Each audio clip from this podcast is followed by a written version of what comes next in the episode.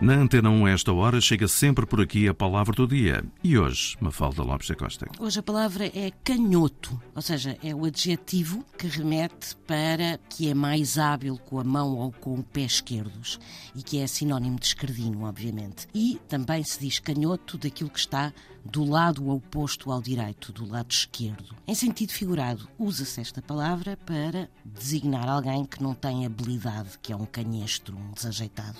E também se chama canhoto, num livro de cheques ou de recibos, a parte que não se destaca e está normalmente à esquerda e que permanece como comprovativo da operação efetuada.